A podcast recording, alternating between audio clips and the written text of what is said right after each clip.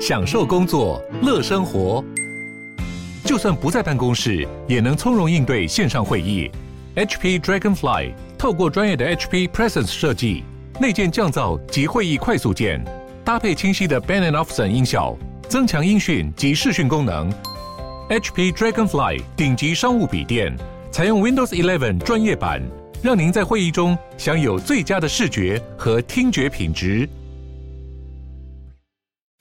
周年《美少女战士》二点五次元音乐剧四月轰动登台，四月七日到四月九日，在台北国父纪念馆，将《美少女战士》所有的梦幻与力量真实呈现给大家。购票请上 UDN 售票网。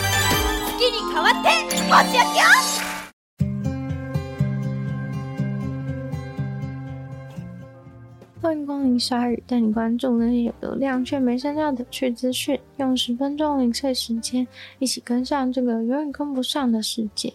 一年一度在佛蒙特湖边举办的冰上钓鱼大赛，因为几个钓鱼人的死亡事故以后，宣告取消了。其中一位男子在上周四从冰上掉进了水里之后死亡。这个六十二岁的男子遗体后来在死亡后几个小时就被发现，因为家人在家等了很久都等不到他回家，而他开的车子就停在这个公园的入口。结果没过两天，又有两兄弟因为他们的车子开在冰上的时候。冰不慎破裂，两人连着车子一起掉进了水里死亡。七十一岁的弟弟从水里面被拉出来以后，还有生命迹象，送到医院之后却还是死亡了。而八十八岁的哥哥是在车子里面被人发现的，甚至没有逃脱。救起来的时候，当场就没有生命迹象，宣告死亡。冰上钓鱼协会的成员告诉媒体，这是第四十三届的钓鱼大赛，而他自己就已经参加了二十五年。冰上钓鱼协会会筹钱来保育这个湖的生态环境。这位成员他还有在湖的附近租赁冰上钓鱼的设备，但是今年冬天的温度太高了，所以他并不打算到冰上钓鱼，也不打算开门营业。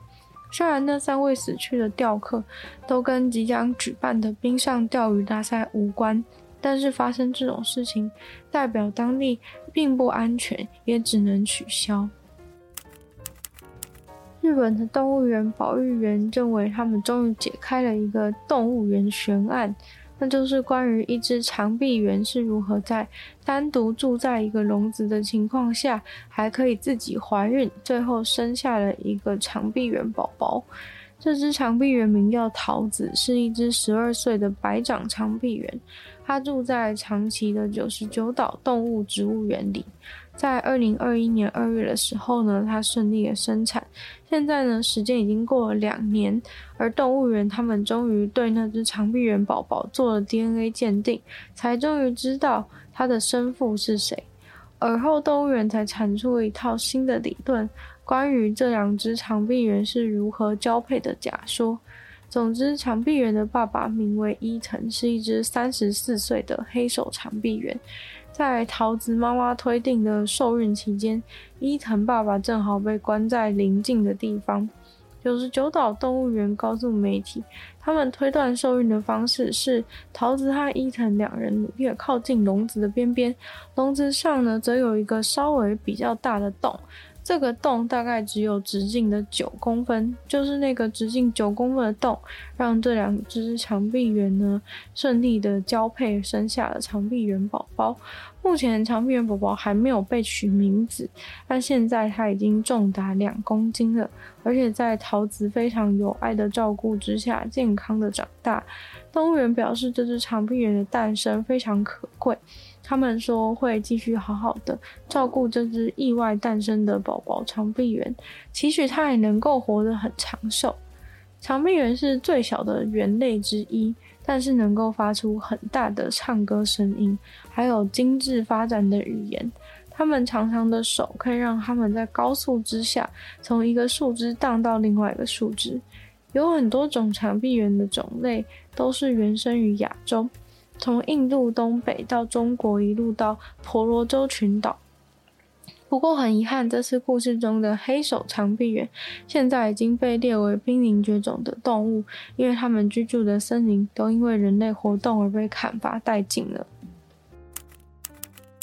地球上没有比南极洲东部更冷的地方了，因为它的地势比较高，所以南极洲的其他区域都无法像南极洲东部那么夸张冷。伊丽莎白公主是一个南极洲东部的研究站，那边的风速可以达到两百四十九 kph，气温零下五十度。在这样艰难的环境下，他们都吃什么呢？这个南极研究站有一个厨师，一年会在这边工作几个月。这位厨师名叫汤马斯，他表示，因为这边的人。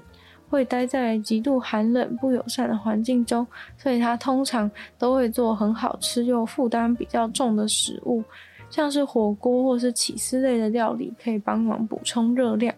伊丽莎白研究站是设置在一座南极的山边，从厨师汤马斯做菜的地方看出去，就是一个冰山和低地上一点一点的各种人为设施，像是住宿的地方、实验的地方，或像是雪里长出来的风力发电机。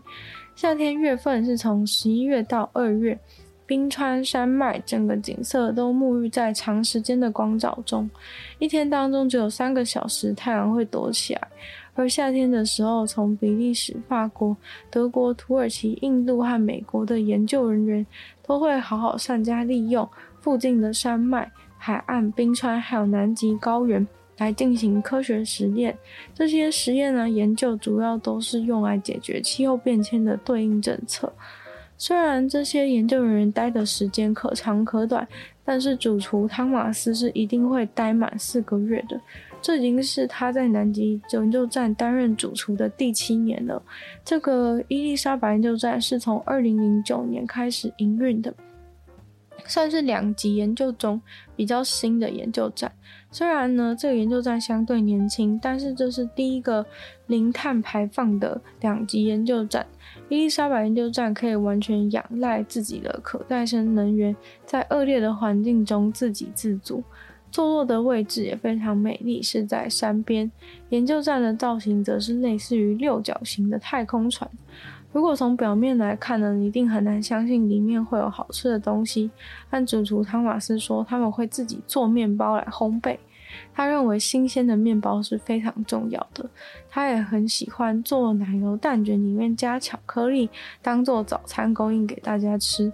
因为主厨他自己是法国人，所以面包的品质他真的非常重视。他的家乡是诺曼底，而在一年当中的其他几个月呢，他会待在阿尔卑斯山下，喂饱山上的另一个研究站的探险家们。距离这个研究站最近的城市是南非的开普敦。主厨会确保所有的生鲜食材、肉类、鱼类和青菜都自始至终的保持冷冻状态，以确保四个月内都能保持新鲜。蛋的保存方式则是要把蛋白和蛋黄分开装在容器里面，其他真的很难保存的食材则会每个月再空运过来。伊丽莎白研究站非常厉害的是，他们夏季在室内是完全不需要使用暖气的，因为他们利用太阳的辐射热，还有人们自身的体温，就可以让室内保持在二十度到二十一度。风力发电和夏天可以一直发电一整天的太阳能板，让整个研究站都能够有足够的电力。